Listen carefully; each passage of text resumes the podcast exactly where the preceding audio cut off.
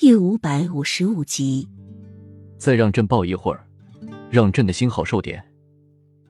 齐盛瑞的声音带着无尽的渴求，只有这样抱着他，他才觉得自己负重在自己身上的痛楚责任才能减轻。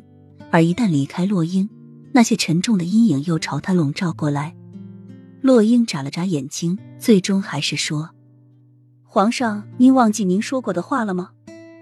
齐盛瑞刚刚软下来的身体又一下僵硬起来，眼眸输的疼痛，耳边还回荡着他对洛英说过的话。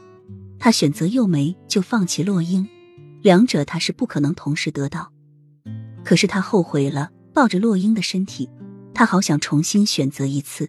幼梅是一次又一次的让他失望，但是洛英却总是能让他在黑暗中看到阳光。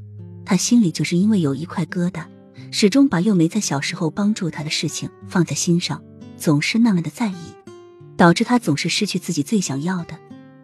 真正当他再次重新选择的时候。那道卡他始终还是过不去。六年了，幼梅陪在他身边，整整六年了，就是一个毫不相干的人住在一起，六年也会产生感情。他分不清自己对幼梅是什么样的感情，只知道他要保护她，不让她受到伤害。他现在没有勇气放弃过去的那段往事。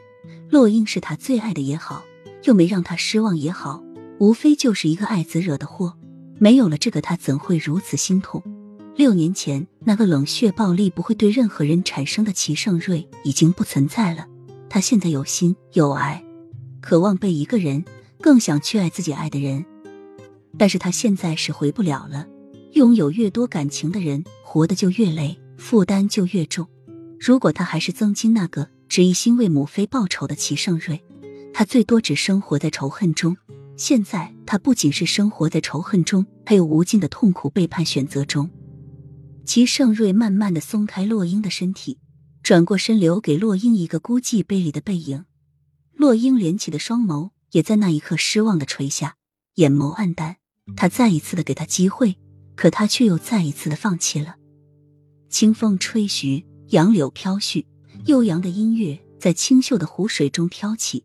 一个红衣婀娜女子站在画舫上，缓缓地跳着舞，舞姿柔美，音乐动人。